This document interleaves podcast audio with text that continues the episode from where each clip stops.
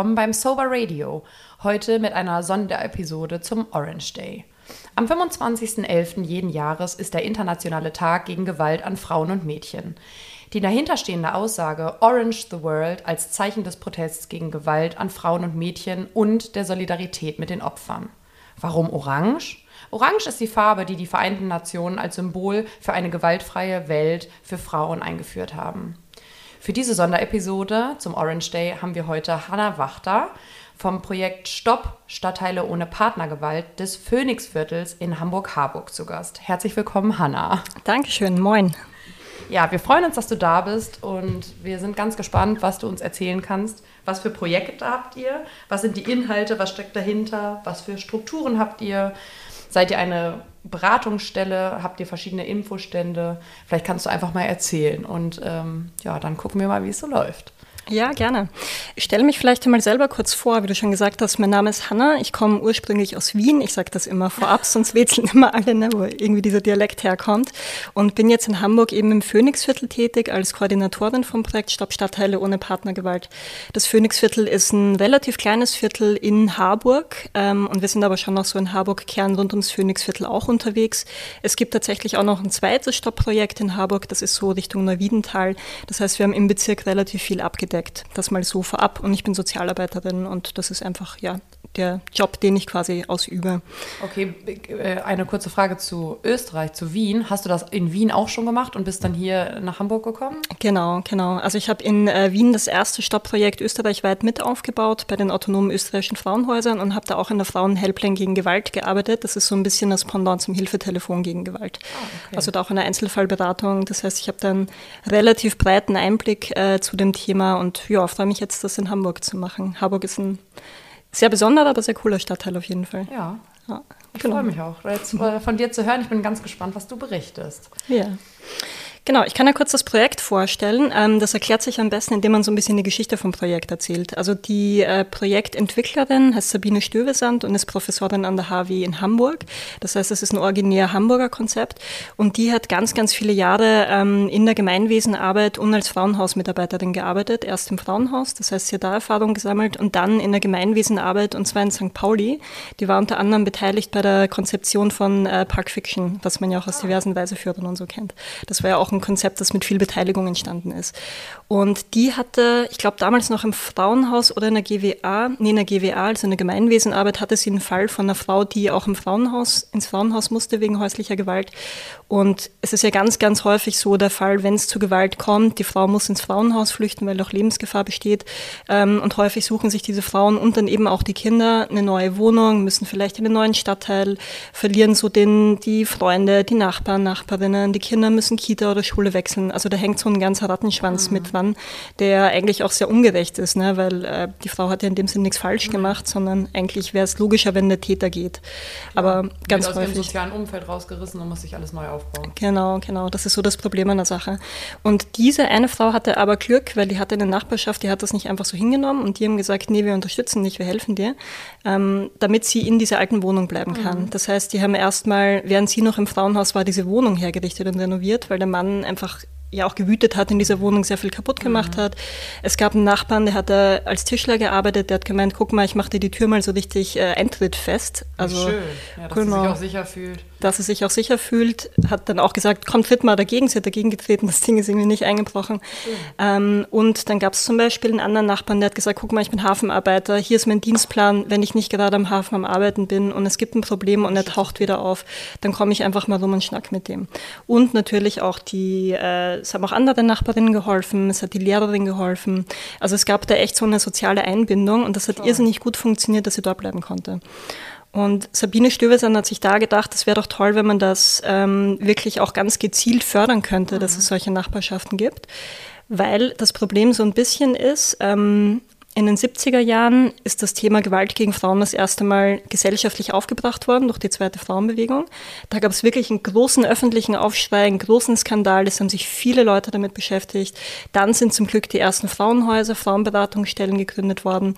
Und die machen total wichtige Arbeit, aber der Nebeneffekt war so ein bisschen, die Gesellschaft hat weniger nachgedacht, weil so ein bisschen Sicherheitsgurt gibt ja die Frauenhäuser, jetzt müssen wir nicht mehr mhm. nachdenken drüber.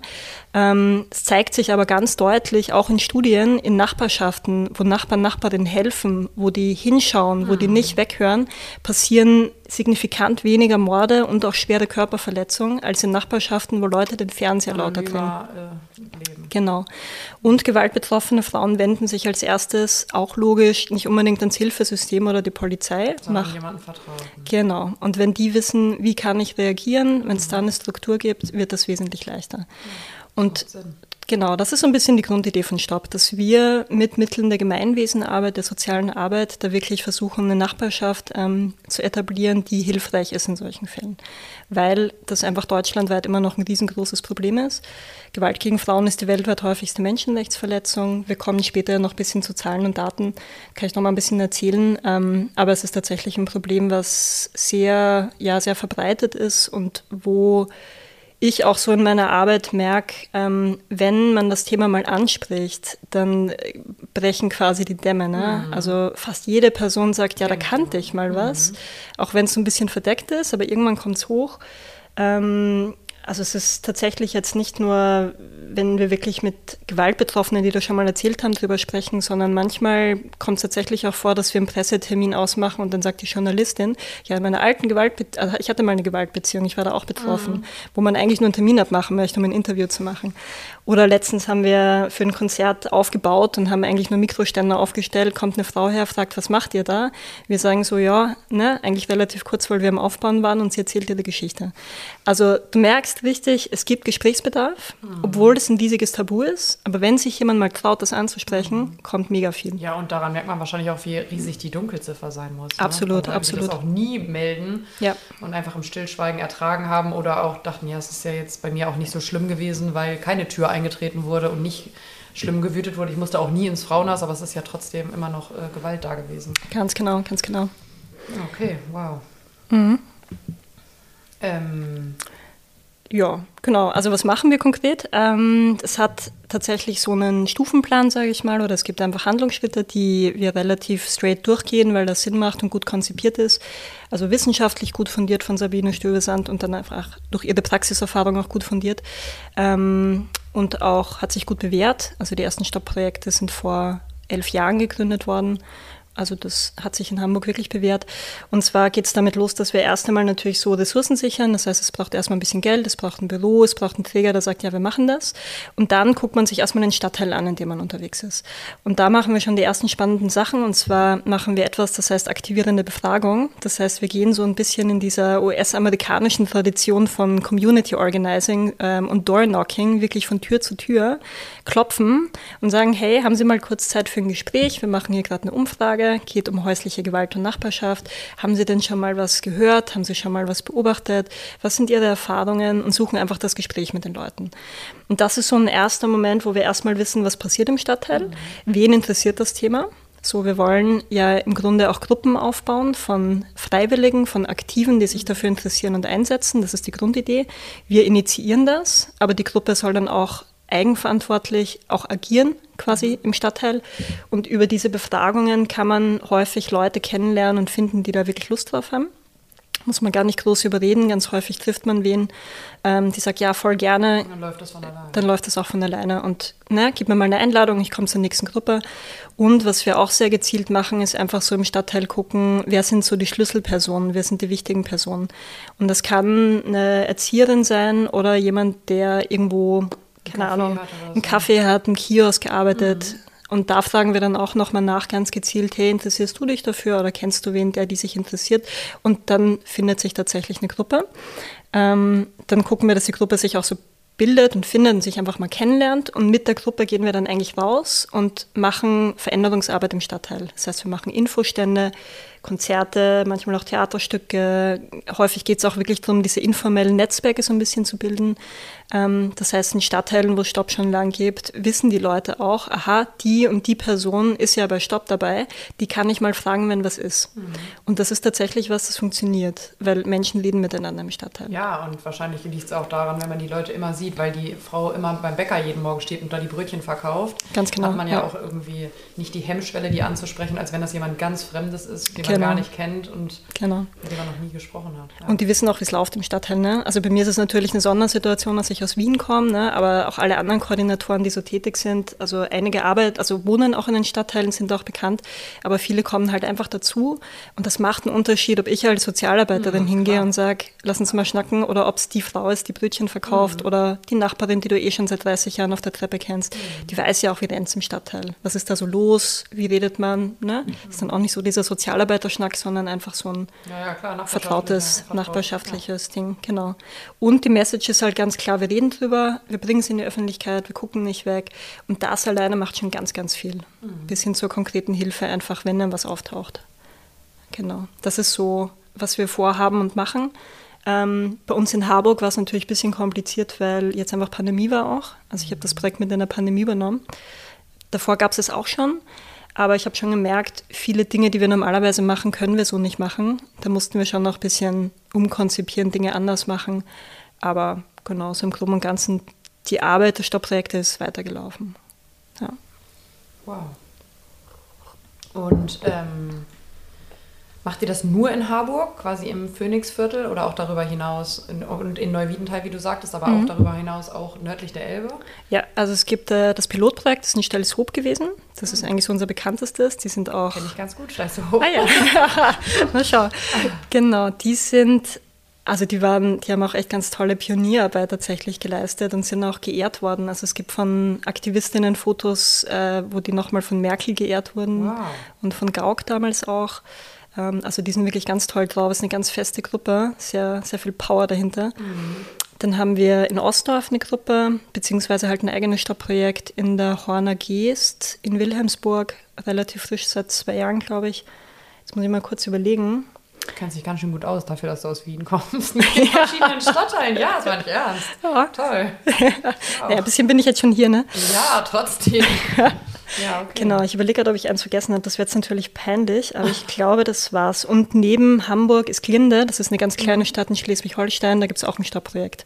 Genau. Und ansonsten haben wir so ein bisschen expandiert. Es gibt jetzt auch Projekte in Berlin seit neuestem, in Pirna, das ist so ein bisschen im Osten, äh, Dresden, Braunschweig und Österreich hat jetzt auch ganz schön ausgebaut. Ich glaube, die haben jetzt in jedem Bundesland mindestens eins.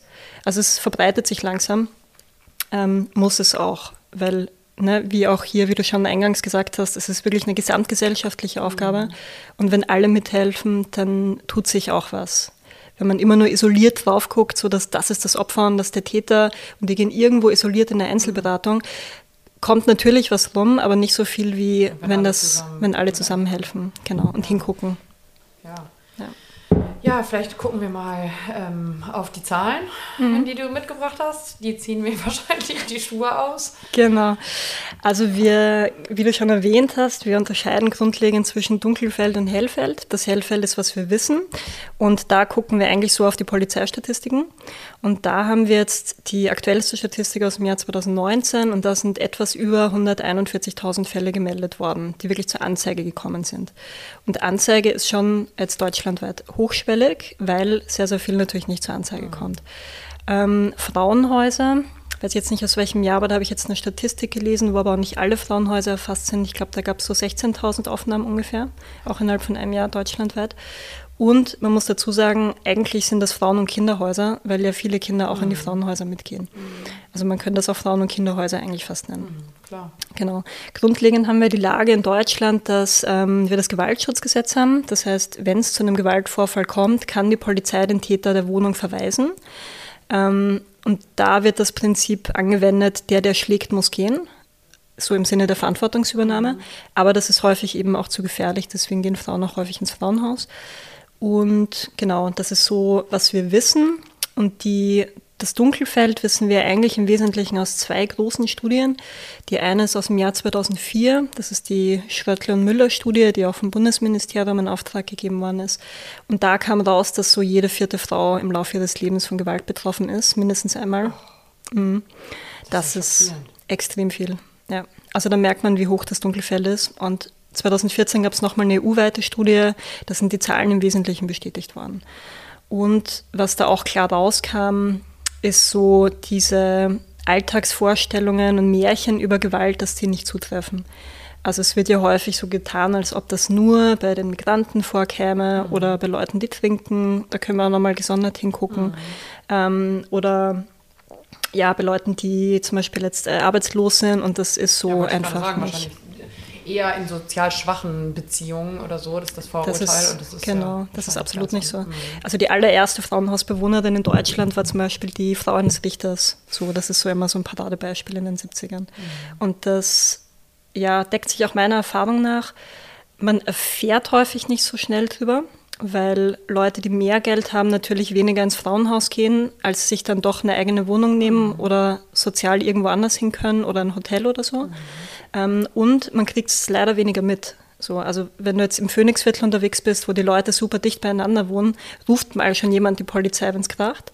Ähm, das passiert in der Villengegend weniger. Mhm. Also so die gruseligsten Fälle hatte ich tatsächlich eher aus so gut, gut betuchten Gegenden, Einfamilienhäuser, mhm. wo man auch nichts hört einfach. Ich glaube aber auch, dass da wahrscheinlich noch die Quote höher ist von denen, die das versuchen zu vertuschen, weil das ja. einfach unangenehm ist. Genau, Status. Ähm, ja, ja, und dann äh, ist der Ruf geschädigt oder das, das darf ja keiner wissen, weil wir nämlich das und das Ansehen haben oder den und den Stand hier in unserer Gegend oder im Freundes- und Bekanntenkreis versucht man das dann vielleicht irgendwie diskreter zu behandeln, oder? Absolut, absolut. Das passiert ganz häufig. Also es ist immer noch ein ganz hohes Tabuthema aus unterschiedlichsten Gründen. Wenn man sich das dann nochmal so anguckt, so diese Dunkelfeldstudie, wir haben das zum Beispiel mal für Harburg ausgerechnet, dann werden das so rund von den Frauen, die jetzt in Harburg leben, 21.000, die irgendwann einmal früher oder später von Gewalt betroffen sein werden oder so, schon waren. Ne? Und das ist halt, ich meine, da zieht es echt die Schuhe aus, das mhm. ist schon massiv viel. Genau, so viel mal zu den Daten, Zahlen und Fakten. Was auch interessant ist, wir reden hier ja von Gewalt gegen Frauen und Mädchen, ähm, ist statistisch immer noch in der Überzahl. Ähm, wir haben ungefähr so 85 Prozent gewaltbetroffene Frauen und 15 Prozent Männer. Wobei wir auch bei den Männern jetzt nicht genau wissen, ob die quasi von Frauen misshandelt werden oder in gleichgeschlechtlichen Beziehungen mhm. von Männern. Das, da gibt's, also die Statistiken sind insgesamt sehr, da würde noch was gehen, sage ich mal, auch so in Forschung. Und Männer haben eher schwere Körperverletzungen und auch Morde quasi. Das passiert bei Frauen weniger. Das sind die Deliktarten eher leichte Körperverletzungen, wo man halt auch nicht so genau weiß, oder wahrscheinlich wehren die sich. Genau. Also es gibt durchaus auch gewaltbetroffene Männer. Ähm, darf man auch nicht bagatellisieren, muss man schon ernst nehmen, aber die Mehrzahl und die Hauptzahl sind einfach tatsächlich immer noch Frauen, was natürlich ja, das, auch an der Geschichte liegt. Ja. Ne? Ja, und wir wollen ja auch heute am 25. November äh, über die Frauen und über die Mädchen sprechen. Ne? Absolut, ne? absolut. Aber ich sage es nur mal dazu, ja, das ist natürlich. so ein Thema, was immer hochkommt. Klar. Und da erklären wir dann immer, wie das so ungefähr funktioniert. Ne? Klar, ja. natürlich. Ähm, ja, vielleicht, äh, ich habe gelesen, dass ihr ein interessantes Projekt habt, das heißt äh, der Küchentisch. Mhm. Ähm, was ist das? Der Küchentisch ist im Grunde genau diese Gruppe, die wir bilden, um dann zusammen in die Öffentlichkeit zu gehen. Okay. Also wir nennen einfach diese Gruppe Küchentisch und von diesem Küchentisch raus, weil das ja auch diese Atmosphäre sein soll von Nachbarn, Nachbarinnen, die sich treffen und die sich engagieren, von da an geht es dann raus. Ähm, grundlegend ist es so gedacht, dass Männer und Frauen mitmachen können. Macht in einem ersten Schritt mal Sinn, tatsächlich Männer und Frauen erstmal getrennt sich treffen zu lassen, weil natürlich die Betroffenheiten und ich sag mal so, wie sensibel man aufs Thema reagiert, mhm. unterschiedlich mhm. ist. Ähm, Frauen haben manchmal eben schon eigene Gewalterfahrung, weil es so verbreitet ist. Und da macht es schon einmal Sinn, so geschlechtsgetrennt quasi mal drüber zu sprechen und in den Aktionen dann zusammenzukommen. Und es ist auch immer ein bisschen eine Kapazitätenfrage. Also wir sind jetzt finanziell jetzt auch nicht so gut ausgestattet, dass wir dann immer noch die Möglichkeiten haben, auch eine Männergruppe zu machen. Deswegen gibt es das auch nicht in allen Projekten und fangen dann häufig einfach erstmal mit einer Frauengruppe an, weil Frauen sich auch prinzipiell mehr fürs Thema interessieren und was machen wollen. Bei Männern, selbst die, die quasi gegen Gewalt einstehen wollen, das sind ja immer noch die meisten, mhm. ne? gibt ja sehr viele Männer. Ja, ja. Ja, und Männer sind ja auch in, in unterschiedlichsten Hinsichten betroffen. Ne? Ich habe mhm. viel mit Männern gesprochen, mit Arbeitskollegen, Freunden, Brüdern, Vätern, die sich total mhm. Sorgen machen und helfen wollen. Also es gibt ja viele Männer, die auch echter Verbündete sind ja, in diesem, sich engagieren wollen. die sich engagieren wollen. Aber häufig gibt es da so eine Hemm- und Schamschwelle und auch die Angst, wenn man sich engagiert, dass dann einfach das so flach wahrgenommen wird von, ja guck mal, der macht da was mit Gewalt, der schlägt wahrscheinlich auch seine Frau. Ja, ja, um sich, selber, um bei sich selber zu vertuschen oder zu verheimlichen. Genau, das ist so. Eigentlich. Diese Außensicht, ne, die kommt häufig mhm. hoch. Genau, aber das ist so der Küchentisch, ja. Okay. Und, und, das Frauencafé? Das ist was Harburg-spezifisches. Also es können alle Projekte eigentlich relativ autonom gucken, was sie machen wollen. Das hängt auch vom Stadtteil ab. Und wir haben in Harburg ein Frauencafé, das ist immer Mittwoch 11.30 bis 13.30 im Bürgerzentrum Feuervogel. Und da ist es einfach ein offener Ort, wo Frauen hinkommen können. Jetzt gerade haben wir es leider mit Anmeldung, weil die Zahlen so hoch sind und wir gucken müssen, dass wir nicht einfach zu viele Frauen drin haben, ne? weil ja, es gibt einfach Beschränkungen bei uns auch. Aber das ist ein Ort, wo die hinkommen können, wo sie sich vernetzen können. Und wird das gut angenommen? Mega. Also die rennen uns echt die Bude ein. Wie schön. Ja, ja. Und das ist total nett. Also wir können ähm, im Sommer auch draußen sitzen und dann ist es wirklich fein, weil es können auch Frauen, die gerade rumkommen, wir fragen dann, hey, magst du einen Kaffee, setz dich doch mal. Mhm. Die Leute befreunden sich. Ähm, Harburg ist nochmal speziell, weil ich sage mal, wir brauchen sehr viele Sprachen in Harburg. Also mhm. so, das ist schon der Migrationsanteil ist recht hoch. Und ohne Sprachkenntnisse kommen wir da kaum rum. Aber wir haben zum Glück jetzt mittlerweile einige Freiwillige, wo wir Türkisch, Arabisch, Darifasi, Polnisch auf jeden Fall abdecken. Ich könnte noch Ungarisch beisteuern, aus meiner Geschichte heraus. Es ja. bringt aber nichts in Hamburg. Gibt es einfach nicht. Ja. Ähm, genau. Und das ist schon noch ein Ort, wo Frauen auch hinkommen können und die kommen dann auch häufig mit Papieren von Behörden oder ja, irgendwelche Dinge zum Ausfüllen, wo sie einfach Unterstützung brauchen. Ne? Ja, und Super, das dass das dann eine Anlaufstelle ist. Die, ja. Genau, einfach ein offener Ort, wo man hinkommen kann. Und da merken wir schon, manchmal machen wir auch Projekte. Also wir hatten jetzt, ähm, bevor es jetzt mit Corona wieder richtig losging, ähm, einmal zum Beispiel so ein, so ein kleines, also wir hatten so eine kleine Tafel, wo man mit Kreide was draufschreiben kann, wo Frauen sich fotografieren haben lassen und draufgeschrieben haben, dass sie gegen Gewalt sind, nochmal eine Message gesendet mhm. haben, auch in unterschiedlichen Sprachen. Und das haben wir wiederum über die Social-Media-Kanäle gestreut von Staub, dass das in den Stadtteil kommt und das so auch ein Gesicht hat. Genau. Das machen wir auch im Rahmen vom Frauencafé. Und dass die ganze Aktion ja auch einfach ein Gesicht bekommt, ne? Genau, genau. Das ist eigentlich das Wichtigste, dass mhm. das nicht irgendwie einfach ein Name ist, sondern. Und so anonym bleibt. Genau, und das funktioniert tatsächlich. Wir werden viel angesprochen. Und viele Frauen kommen ja auch ins Frauencafé, setzen sich erstmal hin, checken ab, wie sind wir denn drauf, sind wir freundlich, sind wir nett. Arrogant. Sind wir arrogant, ne? Wie ist, wie ist die Person so? Dann kommen sie vielleicht erstmal irgendwie mit irgendeinem Zettel, der zum Ausfüllen ist. Und wenn das alles gut rennt, dann kommt irgendwann die Geschichte. Mhm. Und ich habe noch Probleme mit meinem Mann und ich habe gehört, ihr helft da ja. Mhm. Also das ist ein schöner, niederschwelliger Ort, wo man sich gar nicht so hochschwelligen Beratungstermin ausmachen muss, sondern man weiß, da sitzt Hanna, da sitzt Sherife und da können wir mal hingehen und erstmal schnacken und gucken, mhm. wie tun wir jetzt weiter. Und wie, wie verfahrt ihr dann im, im spezifischen Einzelfall, wenn das jetzt so ist? Jemand mhm. hat sich da schon mal helfen lassen bei einem Behördentermin oder bei dem Übersetzen von irgendwelchen Formularen und dann kommt mhm. äh, drei Wochen später raus, ähm, ehrlich gesagt habe ich ein noch ganz anderes Problem. Was, wie verfahrt ihr dann? Also der erste Schritt ist immer zuhören. Das klingt wahnsinnig banal, ist aber Sehr unglaublich wichtig. Ja. Weil diese erste Reaktion entscheidet wirklich, wie es dann weitergeht. Also das ist auch durch Studien irrsinnig gut belegt. Mhm. Wenn das Umfeld zuhört, glaubt ja, und das nicht bagatellisiert oder leugnet oder so, dann kann sich dieser Raum für Veränderung öffnen. Mhm. Und das sind teilweise Frauen, die einfach ganz lange niemanden mehr hatten, mit dem sie wirklich über die Geschichte reden können und die lange keine Person mehr hatten, die einfach wertschätzend zugehört hat und ihnen geglaubt hat. Also ich habe mal mit einer, das war noch am Telefon damals, telefoniert, die hat gemeint nach dem Gespräch, boah, das ist erstmal seit fünf Jahren, dass mir jemand freundlich zuhört. Also, ne, wo du auch eine Gänsehaut kriegst. Ähm, und das ist auch mein Tipp, wie man selber helfen kann. Erstmal wirklich diesen Raum öffnen, zuhören, nachfragen. Nicht direkt Tipps aufdrücken glauben. oder direkt irgendwie alles bewerten. Genau, und, genau. Ja. Und also ich glaube, ne, die Struktur von einer Gewaltbeziehung, wenn wir da so ein bisschen hingucken, ist ja immer, ähm, dass es ja das ist in den meisten Fällen eine Gewaltbeziehung ist ein System, das sich langsam aufbaut und langsam etabliert. Es fängt mit psychischer Gewalt an, mit Beleidigungen, ähm, Abwertungen, so ein bisschen am Selbstbewusstsein nagen und knabbern und vor allem auch Isolation. Mhm. Also ganz häufig wird versucht, so vom sozialen Umfeld zu isolieren. Ja, das ist das, was passiert. Das und Manipulation. Manipulation, genau. Und die wirkliche körperliche Gewalttat kommt eigentlich erst später, wenn das, ich sage mal, gut genug in Anführungszeichen etabliert ist. Dann geht's los. Und dann ist die Frau ganz häufig schon so isoliert oder so. von jedem, dass sie sowieso genau, sich erstmal niemanden mehr wenden kann. Hat keine Korrekturmöglichkeit auch so im sozialen Umfeld. Die sagen, du, das ist jetzt aber nicht mehr normal, das ist keine Liebe, das ist schon ne, happig. Und dann geht's im Endeffekt los. Und ähm, das ist ja dementsprechend so ein, so ein eingebettetes System. Ja? Das sind keine keine Gewaltakte, die so völlig out of the blue kommen, sondern das ist ein System und auch so eine Atmosphäre von Angst, von Bedrohung. Ja, mhm. häufig auch, wenn du mit wem drüber sprichst, dann bringe ich dich um, nehme dir die Kinder weg, mhm. ruf das Jugendamt an, sorg dafür, dass du abgeschoben wirst, was auch immer. Da gibt es x Dinge. Ähm, und auch eine Art von Kontrolle und von, du musst das und das tun, sonst schlage ich zu. So, und wenn wir jetzt das angucken, dass diese Grundstruktur eine Kontrolle ist und das Verlangen, du musst das und das für mich tun, ist das blöd, wenn wir als Helfende dazu kommen und dann auch sagen, du musst, du musst jetzt tun, das und das tun, damit, ja. Damit es besser wird. Weil dann spiegeln wir es. Mhm. Genau.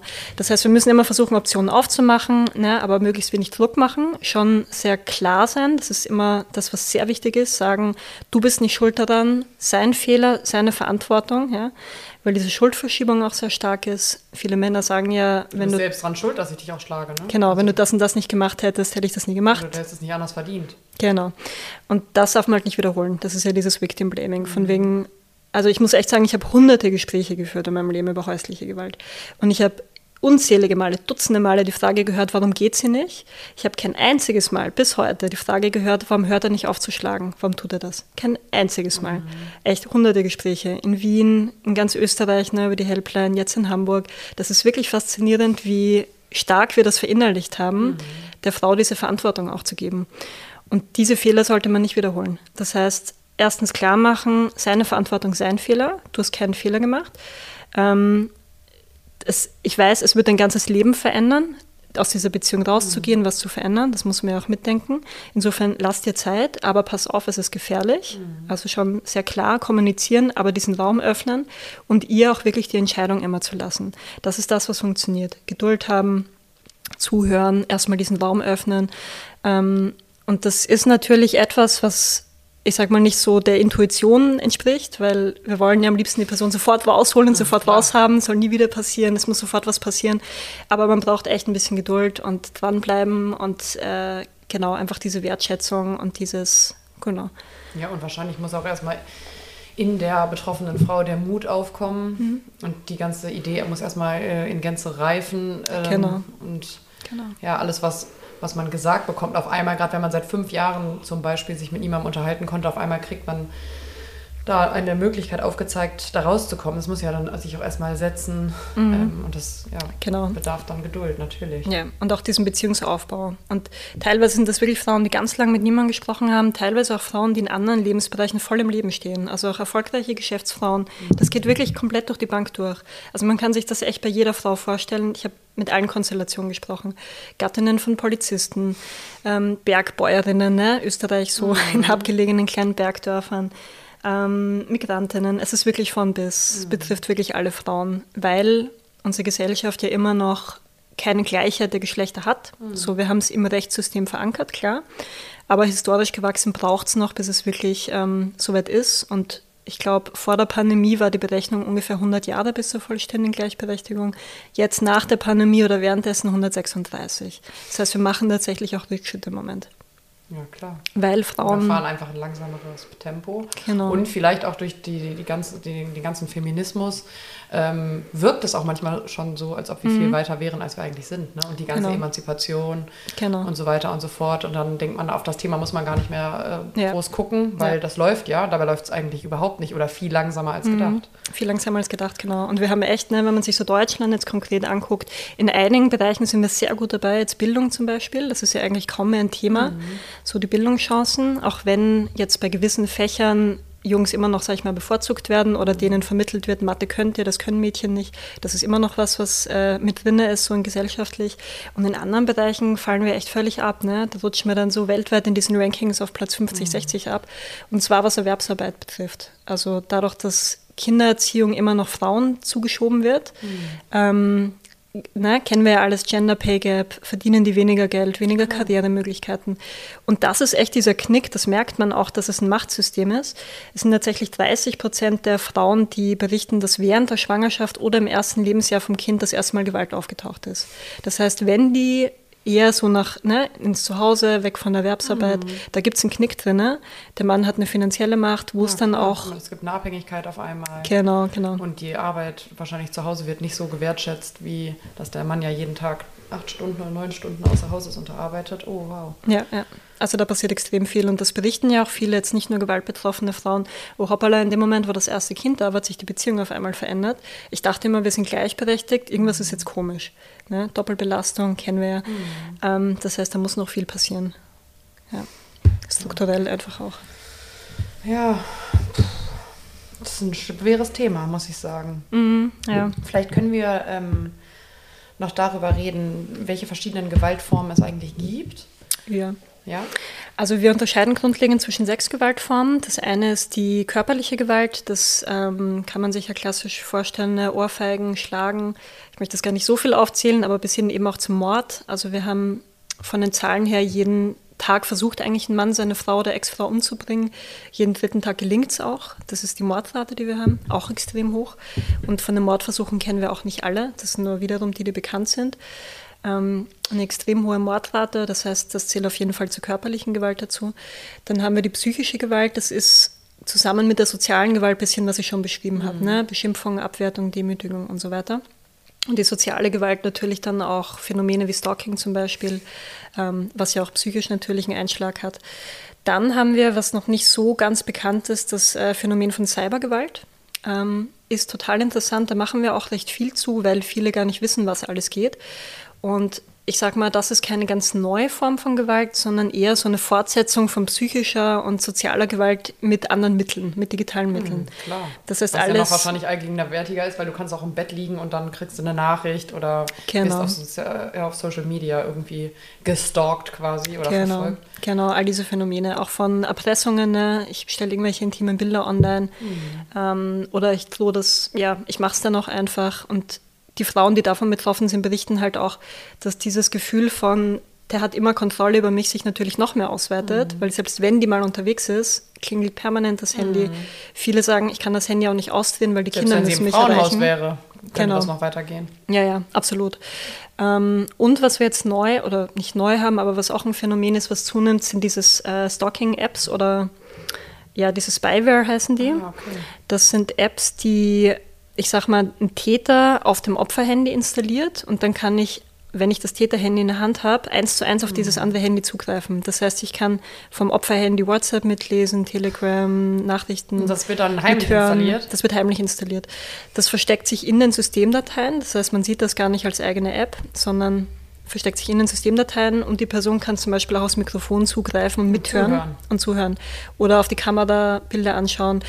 Und das ist etwas, wenn wir das in Beratungen mitkriegen, so Warnsignale davon sind immer, wenn die Frau sagt, es ist total eigenartig, aber er weiß immer alles mhm. und ich weiß nicht woher. Ja. Weil Ne? Manchmal sind das Situationen, wo auch in Beratungssituationen mitgehört wird. Das ist natürlich besonders doof. Und der sagt dann, du warst ja in der Frauenberatungsstelle, hast das dies gemacht. Und da ist ja klar, die Mitarbeiterinnen sind vertraulich, die erzählen mhm. das nicht weiter. Da wird aufs Handy zugegriffen.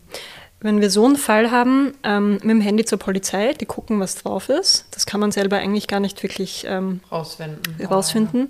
Und ganz wichtig, das Handy wirklich physisch weglegen, mhm. wenn man Gespräche führt, die wichtig sind. Oder was man auch machen kann, sich ein zweites Handy besorgen, mhm. das andere aber noch behalten, damit es ja, nicht so klar, auffällig ist. Genau.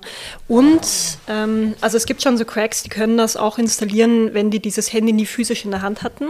Aber eigentlich, wenn das jetzt nicht der volle IT-Hacker ist, muss er das Handy zumindest einmal wirklich physisch in der Hand gehabt haben, um es installieren zu können. Ja, aber das wird ja wahrscheinlich auch oft so sein, dass die Männer dann ja. so viel Kontrolle schon haben, dass die auch den PIN wissen von dem Telefon. Ja, ganz häufig. Aber sowieso das auch schon kontrollieren und sag, jetzt gucke ich erstmal, mit wem du so schreibst oder mit wem du heute telefoniert hast, als ich nicht da war und dann, ja. Genau. Aber ganz häufig, ne, das ist ja auch so ein Ding, dass die Gewalt ja nach der Beziehung häufig noch weitergeht, gerade dieses Stalking-Verhalten. Und wenn jetzt die Frau sagt, naja, ich habe mir danach ein neues Handy besorgt, das hat er eigentlich nie in der Hand, ah. ist es sehr unwahrscheinlich, dass mhm. eine Stalker-App drauf ist. ist. Deswegen, da kann man noch mal so ein bisschen gucken. Aber ich sag mal, wenn man das Gefühl hat, da ist irgendwas, dann macht es eh Sinn, noch zu einer Beratungsstelle zu gehen. Und in Hamburg hat sich Patchwork, das ist eine Beratungsstelle, darauf spezialisiert, auf diese Stalker-Geschichten. Okay, ja. Wusste ich noch gar nicht. Genau, eben, das ist ja unbekannt. Alles mhm. andere kennt man so ein bisschen. Ähm, aber das ist recht unbekannt, deswegen erwähnen wir das. Und abschließend, was auch eine Rolle spielt, ist natürlich eine ökonomische Gewalt. Das heißt, ähm, so der Klassiker von ich zahle keinen Unterhalt für die Kinder, du kriegst mhm. nichts, darfst kein Bankkonto haben, so. Kleinhalten einfach. Kleinhalten einfach, genau Und solche Phänomene. Mhm. So, ja. Ganz genau. Und sexualisierte Gewalt natürlich, ne?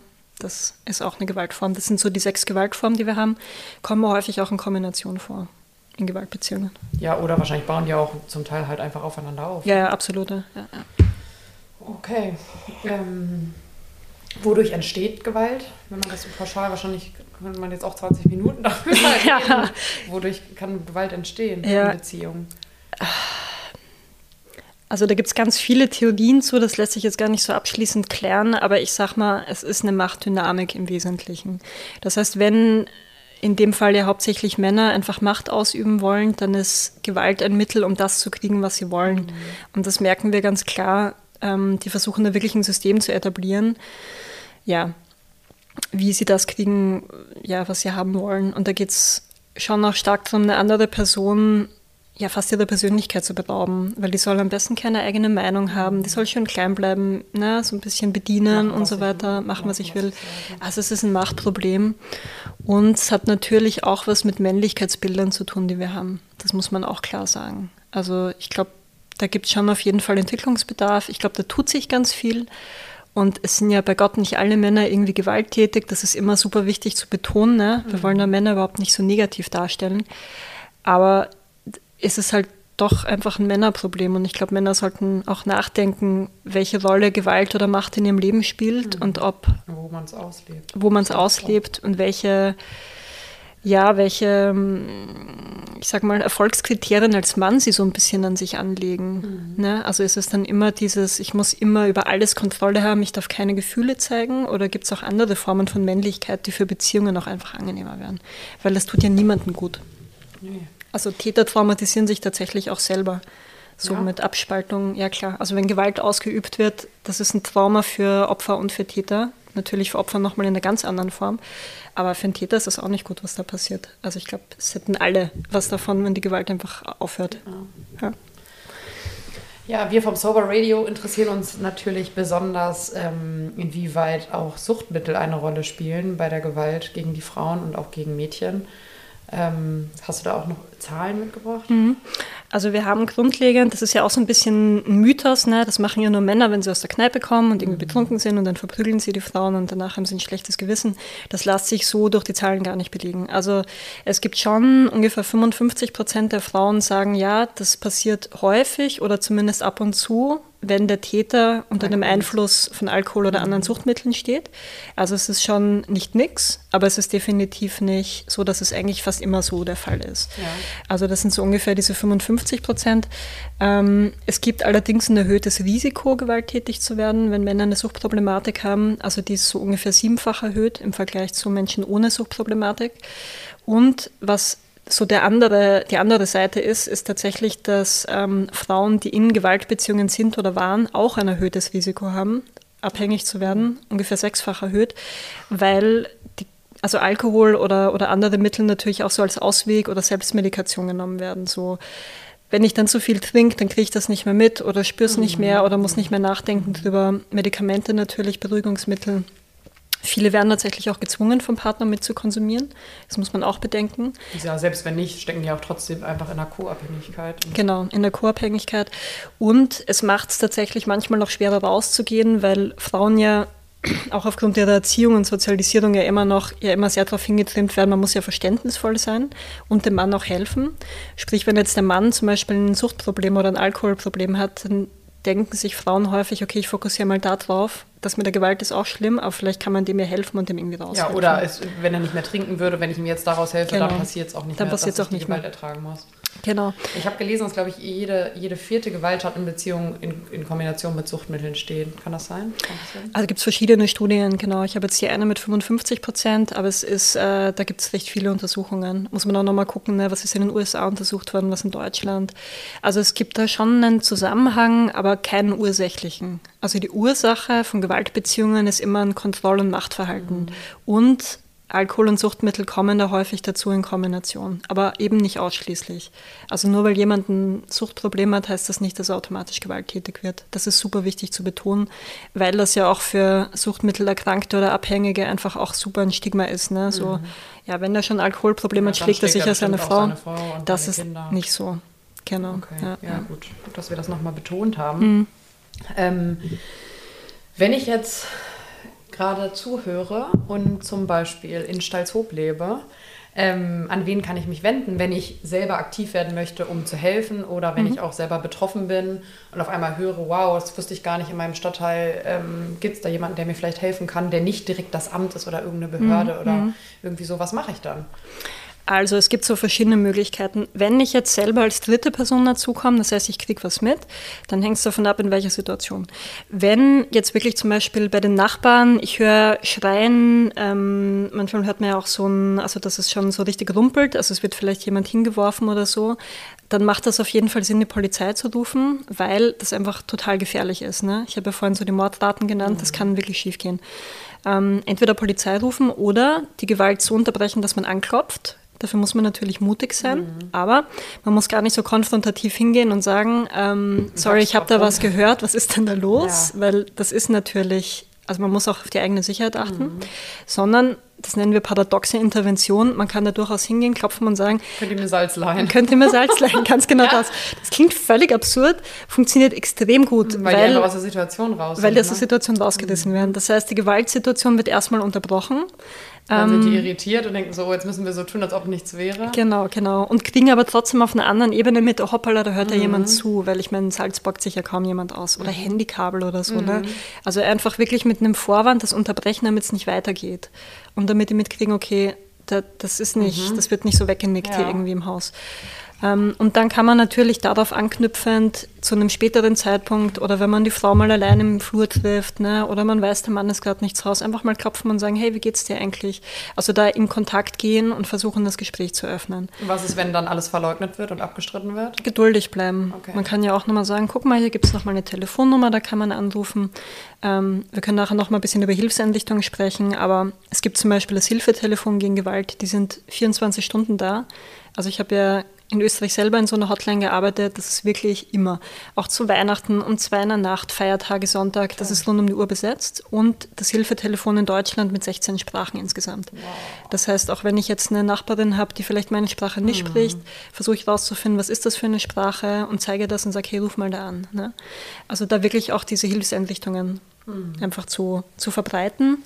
Das ist mal das Ding. Und ja, geduldig bleiben und dranbleiben ist, glaube ich, so das, ähm, das Erste, weil dadurch, dass die Scham und das Tabu so hoch ist, ähm, sagen natürlich erstmal auch viele im ersten Moment, nein, nein, eh alles okay, alles in Ordnung. Aber die Person weiß, oh hoppla, da ist eine Nachbarin, she cares, na, die, die will eigentlich was Gutes für mich. hin. Die guckt hin. Und die wäre auch ne, irgendwie meine Ansprechpartnerin und Genau, sich genau. Und Also man darf sich da auch nicht abschrecken lassen, ne? weil die erste Reaktion ist ja häufig, nein, nein, alles okay. Es muss ja auch mal sacken, dass Mhm. das jetzt jemand mitgekriegt hat, dass sich jemand kümmern möchte und dann passiert vielleicht was in Zukunft. Ja. Und halt wirklich immer diese Gewalt unterbrechen. Also, und das ist schwierig und auch frustrierend, ähm, weil klar, wenn man schon fünfmal die Polizei gerufen hat, sagen viele Nachbarn, ich mache das jetzt kein sechstes Mal, ich komme mir langsam doof vor. Aber es ist einfach super wichtig, weil es kann immer was passieren. Und warum ist das, äh, also dann, die Polizei kann dann auch nicht viel machen oder wie, die, die schickt dann, die, die fragt danach und wenn die Frau sagt, nee, es ist nichts, dann muss, muss die Polizei auch wieder gehen, oder? Im Grunde schon, also die Polizei macht halt einfach eine Einschätzung vor Ort und die müssen einschätzen, was ist jetzt und wenn da wirklich keine sichtbaren Spuren sind und alle behaupten, nein, nein, alles okay, es war halt ein bisschen laut, wir haben uns gestritten, aber es ist gar nichts passiert, hat die Polizei relativ wenig Handlungsmöglichkeiten. Das heißt, da muss schon irgendwo auch was gesagt werden, Oder man muss wahrscheinlich eine Wunde sehen oder irgendwas muss kaputt sein Genau. oder der Mann muss stark alkoholisiert wirken.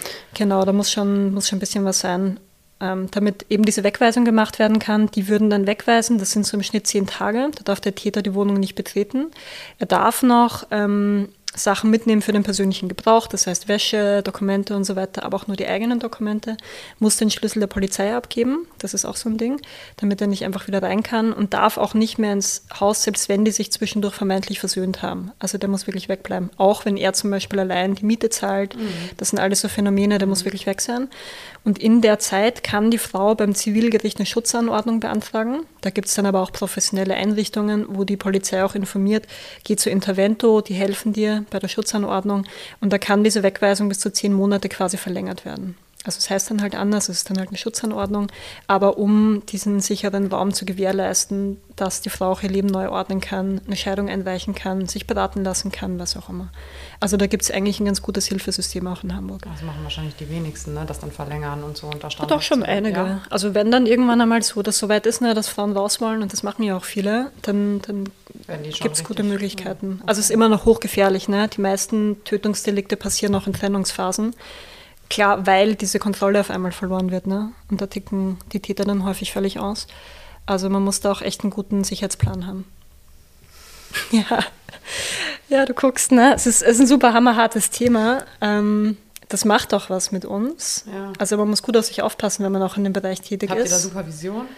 Ja, ja, also wir haben Supervision und ähm, wir gucken auch, dass es unseren Aktiven gut geht. Aber dadurch, dass man auch eben so viel bewegen kann ne, und so ein Thema, was so lange unter der Oberfläche schlummert, dann rauskommt und man merkt, okay, da bewegt sich was und da gehen Menschen in ein friedliches, schönes Leben, haben vielleicht auch schöne Beziehungen, ist auch mega motivierend. Ja, es gibt einem schon viel zurück, aber ich habe mich mhm. gerade gefragt, wenn man selber auch noch in dem Stadtteil lebt mhm. und dann auch noch da arbeitet, dann ähm, manchmal sagt man ja, man, man soll möglichst weit weg von seiner Arbeit wohnen, damit man das nicht mit nach Hause nimmt. Wenn man dann aber mitten im Stadtteil lebt und dann auch die Leute kennt und die man dann regelmäßig im Supermarkt oder auf der Straße mhm. oder im Park sieht, dann ist es auf der anderen, auf der anderen Seite ja auch viel schwieriger, ne, sich da abzugrenzen. Ja, ja. Also ich wohne jetzt selber nicht in Harburg, deswegen kann ich da gar nicht so viel zu sagen. Müssen Aber du, die anderen du sagtest anfangs, dass, dass jemand auch direkt da wohnt. Ne? Ja, wir ja, haben auch Koordinatoren, die wirklich dort wohnen, genau. Ja, das, ist, ist schon schwieriger. Sicherlich schwieriger, ja. Auch wenn man dann erstmal sieht, welches Elend sich hinter den ganzen Wohnungen verbirgt. Mhm. Und welche Abgründe sich da auftun in, in der eigenen Nachbarschaft. Mhm. Puh, okay. Ja, ich glaube, wir sind am Ende unserer Folge angekommen. Mhm. Ähm, ich freue mich auf jeden Fall, dass du da warst. Ähm, ja, danke. Wir wollen nochmal dazu aufrufen, dass wir nicht nur heute am 25. November, sondern am, an jedem 25. Tag im Monat dazu aufrufen, als Guttempler den Tag als einen alkoholfreien Tag zu nutzen, um ähm, ja, einfach an die Opfer von Gewalt im Zusammenhang mit Alkohol zu erinnern.